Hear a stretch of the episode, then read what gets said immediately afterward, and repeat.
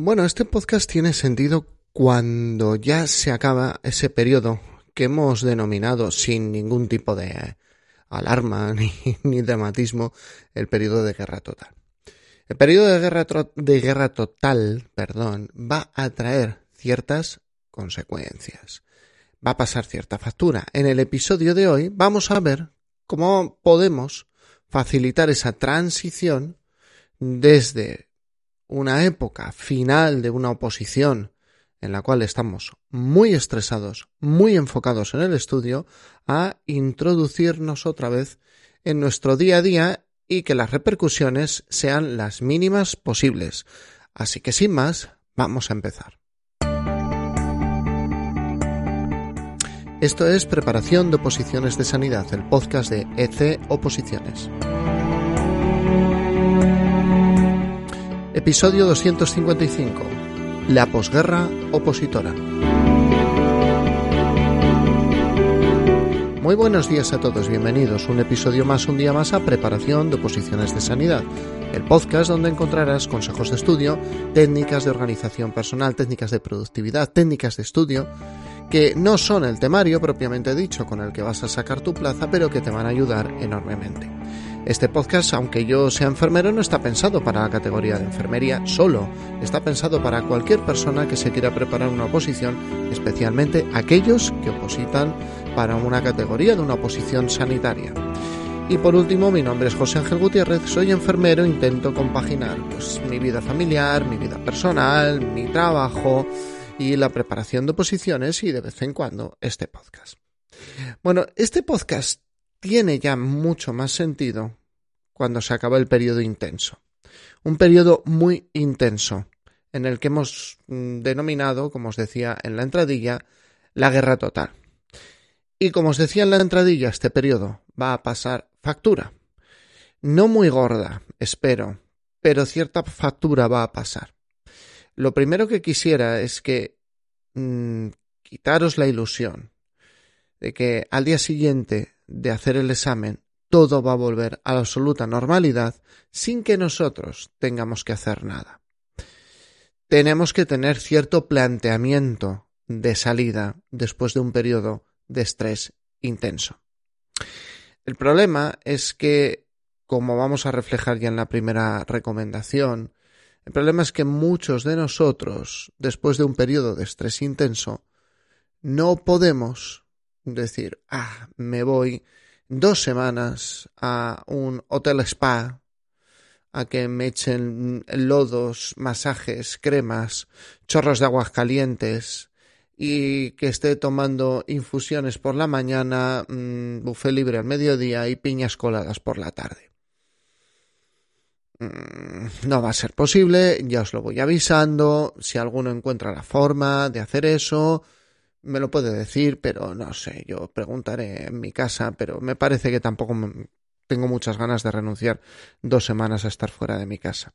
Lo que sí que es cierto es que eh, después de este, de, esta exageración, de esta hipérbole, de lo que muchos de nosotros querríamos, la realidad nos lleva a otro lado. La realidad es que al día siguiente nuestra oposición pues tenemos que retomar nuestro día a día, pero no lo podemos hacer tal y como pensamos. Voy a intentar describiros lo que puede ocurrir, cómo anticiparnos a ello, con una serie de recomendaciones lo más sencillas posible. La primera es que no volváis de golpe a la normalidad.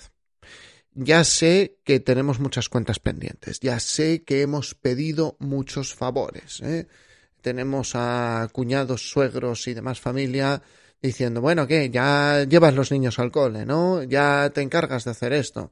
Tenemos hermanos diciendo, bueno, tú eres la enfermera, ya irás tú a ver a papá y a mamá y a ponerles la insulina o lo que corresponda, o la heparina, o lo que sea.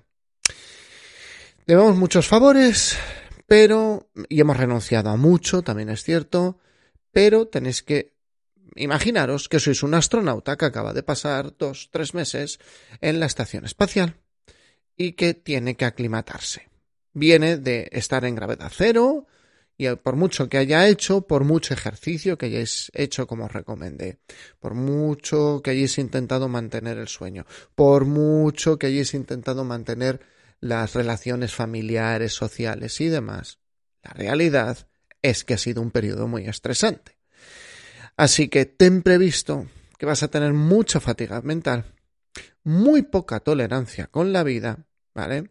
Así que intenta, al menos como primer consejo, no retomarlo todo de golpe y retoma las obligaciones más relevantes. No intentes decir, Buah, yo la primera semana me voy a pasar seis horas viendo películas, porque si tienes una vida más o menos como la mía, pues probablemente no puedas y probablemente tampoco te ayude en exceso. Tampoco te ayude en exceso, pero al menos saber que eh, mm, tienes que quitar ciertas fantasías e intentar volver a algunas cosas. ¿Qué es lo que tendríamos que hacer en esta todavía no vuelta a la completa normalidad?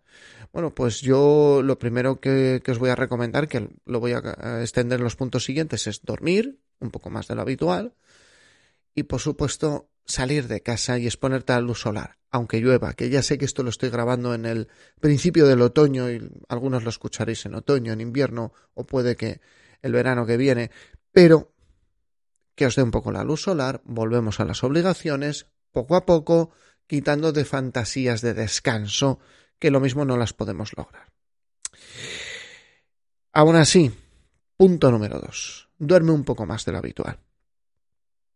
En una situación ideal, después de este periodo de intenso estrés y de intensa fatiga mental, lo razonable y lo que te va a pedir tu cuerpo es dormir 12, 14, 15 horas de golpe los primeros días. Lo mismo no te lo puedes permitir. Como yo, tampoco puedo permitírmelo. Pero intenta regular el sueño, intenta Mm, hacerlo de tal manera que le saques media hora, una hora, una hora y media más al día. Y yo mi recomendación es sacársela a la hora de acostarse.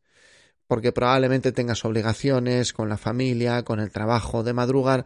Intenta acostarte un poco antes. Intenta mm, irte antes a la cama, delegar las tareas del final del día. Si vives en pareja, mira, Mm, yo creo que, a las parejas por hacer unos días más la cena o hacerla siempre tampoco les va a venir mal. Tampoco mm, quiero hablar de esto de, clichés porque eh, que tampoco se me entienda mal porque son periodos muy complicados respecto a, lo que uno puede decir públicamente como es en este podcast o en este vídeo y simplemente dejar claro que por ejemplo en mi casa el que hace la cena soy yo y cuando paso por estos periodos de estrés soy yo el que dice me voy a acostar no voy a cenar con vosotros.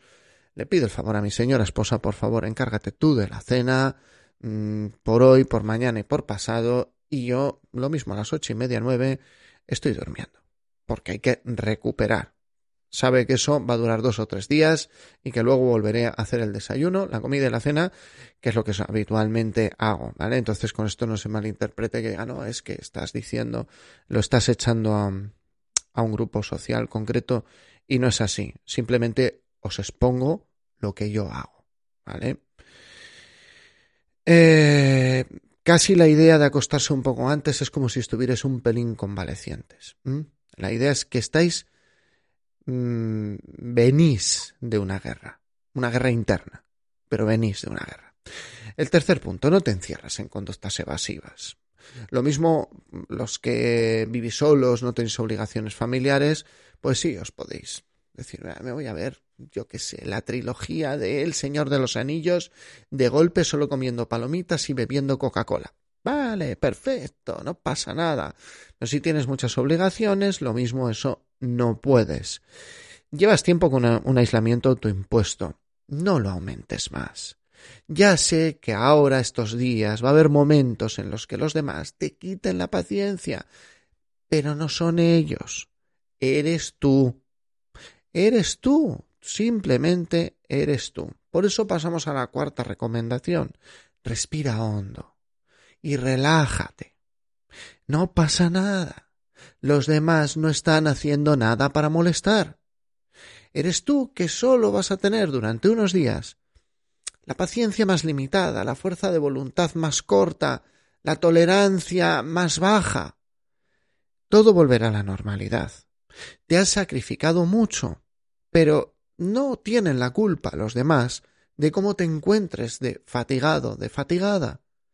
No es culpa de ellos. Mm, incluso es más con los niños, si es que están deseando verte, si es que mm, es bueno que quieran volver a verte. ¿Vale? Entonces, en ese momento en el de mamá, papá, mamá, papá, mamá, papá, que te viene a la cabeza, porque nos viene a todos, que te viene a la cabeza el de, como digan otra vez mamá o papá, yo a veces lo pienso, ¿eh? Como digan otra vez papá, de verdad, es que han dicho papá cada 30 segundos. Respira, que no eres, mm, que no son ellos, que eres tú, que ellos no lo están haciendo a posta, que ellos quieren verte, que, que es un rato, que probablemente lleven dos horas sin hacerte caso. Y ahora vienen todos de golpe y tú, a ti no te apetece. Eres tú. Respira, relájate, te echan de menos. No es más que eso. Ya volverá otra vez la paciencia. Punto 5. El resto no te van a entender, ni tienen por qué hacerlo. No podemos ir salir mm, de la vida como en un musical Disney, ¿vale? Suéltalo, suéltalo, algo así, ¿vale? No, no, esperéis que cante, ya os lo voy avisando. Canto fatal, me da muchísima vergüenza. ¿eh? Lo paso mal hasta cuando canto cumpleaños feliz a mis hijas. Em, no te van a entender. Y el mundo no es un musical donde tú sales y la gente te aplaude. Has hecho una oposición. ¡Oh! ¡Bravo! ¡Bien! Has. No, tienen sus vidas, están peleando sus cosas, como tú acabas de pelear las tuyas, todo lo fuerte que has podido. ¿Vale? No esperes tampoco que, que el mundo se extienda a tus pies con una alfombra roja diciendo, ah, acabas de estudiar una oposición. ¿Vale? Sé que a veces estos momentos sociales potencian todas estas cosas de Mm, que eres único, que eres el mejor. Eres único, eres el mejor, pero también los demás son únicos y son mejores. Entonces, no pasa nada. Es como el punto anterior. No pasa nada, ¿vale? Mm, para ellos no te tienen por qué entender. No te frustres por eso. ¿eh? Solo deja que fluyan las cosas. El resto, la gente más cercana diga, oh, qué, gran esfuerzo acabas de hacer, cómo acabas de mm, superarte a ti mismo, como tal. Pero también ellos están haciendo sus esfuerzos, ¿vale? Entonces no te cabres si parece que el mundo está deseando que dejes de estudiar para volver a hacer cosas. Es normal. Somos nosotros que venimos de un periodo de estrés y no toleramos muchas cosas. El último punto. Mira, el examen salió ¿Cómo salió? No te castigues por los resultados. Lo hecho, hecho está. Ya sé que esto es mucho razonamiento de la abuela. A veces las abuelas razonaban muy bien. Solo podemos aprender para mejorar la siguiente vez o lo mismo no. No te castigues por dos razones. La primera, porque he visto a mucha gente fustigarse hasta que salió la lista. Primero salen las notas. Vaya nota más mala, más y luego salen las listas. Y ha habido gente que a mí me ha escrito con la nota y he dicho, mira, no lo sé, no sé lo que habrán sacado los demás, pero por lo que han sacado en otras oposiciones, has quedado entre los tres, cinco primeros. Hace poco mm, me pasó con, con una de las OPEs que os dije de, de, mm, de, los horrores opositores, la de médicos de SACIN, una, una amiga mía que le preparé yo la legislación me, escribe, he sacado esta nota, discreción, estoy muy contenta. Digo, vale, has quedado entre los cinco primeros, creo, ¿eh? Creo, no tengo yo una bola mágica, pero por lo que suelen ser los exámenes en SACIL, calculo entre los cinco primeros. Hombre, no, seguro que no. Creo que ha sido la segunda o la tercera, una cosa así. ¿Vale? Entre los cinco primeros. Pero durante un tiempo estás fustigándote. Ostras, lo podía haber hecho mejor. No, no lo hagas. No lo hagas. No va a ningún lado hacer eso. No te castigues. En primer lugar, porque lo mismo estás entre los primeros y puedes sacar tu plaza. En segundo lugar, flagelarse lleva a tomar malas decisiones en un futuro. Simplemente analízalo con frialdad, sin castigarte. He visto mucha gente cagar una oposición por tomar una mala decisión en caliente. Os lo explicaba en, en podcasts anteriores, ya no recuerdo ni el número, pero cuando os hablaba de esas personas que tomaban la decisión de estudiar 12, 14 horas al día, porque la anterior vez, como estudié 6, pero es que lo mismo estudiaste mal. No, no, no analizamos esa parte. No analizamos que lo mismo pseudo estudiamos, pseudo trabajamos, lo mismo mm, no hicimos exactamente lo que era mejor para nosotros y en vez de eso añadimos horas y horas y estrés y, venga a darse caña y venga a, venga a meterse en la cabeza mm, cosas raras. Tranquilos, lo hecho, hecho está. Y ya lo analizaremos con frialdad. Una semana es lo que deberías de tardar, una semana, en volver a estar como estabas. Una semana en recuperarte de todo esto.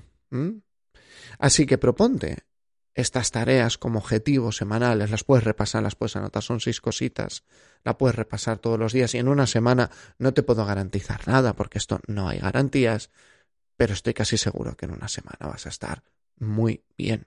En una semana vas a estar mucho mejor. Así que intenta recordar todo esto, intenta repetirte todas estas cosas. Y finalmente, esto no es un punto, quiero hablar de una sensación. Yo la llamo el vacío. A muchos les queda el vacío, el de, ¿ahora qué hago? Antes estaba todo el día estudiando, ¿y ahora qué hago? Y es muy paradójico porque casi nadie quiere volver a estudiar. Cuando llega el momento de la oposición, mmm, yo sigo viendo, pero bueno, es una cuestión de una mentalidad que yo no voy, no creo que pueda cambiar con este podcast, lo intento, ¿eh? lo intento. El que la oposición no es un drama, que la oposición es una oportunidad de conseguir un puesto de trabajo, que es una oportunidad de demostrar lo que vales. Eh, veo mucho profesional bueno, pero es que en la oposición no, pero también veo mucho profesional medio bueno o incluso mediocre justificando, bueno, no, es que los buenos no sacamos plaza. Mira, eso son justificaciones del ego absurdas. ¿eh? El que quiera lo puede debatir conmigo en, el momento que quiera y cuando quiera. ¿Vale?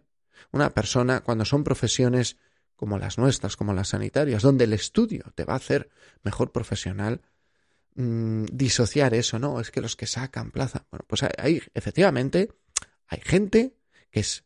Mm, es que no, no puedo decirlo sin un insulto. Hay gente que es idiota y saca plaza y muy buenos puestos. Pero se les da bien estudiar. Y hay gente que es muy buena y que no saca plaza. Pero normalmente suele estar asociado que el que estudia eh, suele acabar siendo buen profesional. Nos guste esto o no. ¿Vale? Ya me estoy yendo de tema. Además, esto esta semana lo comentaremos en otro podcast. Mm, entonces, aún así, mucha gente tiene ese rechazo a estudiar y cuando acaba la oposición, siente ese vacío. ¿Ahora qué hago?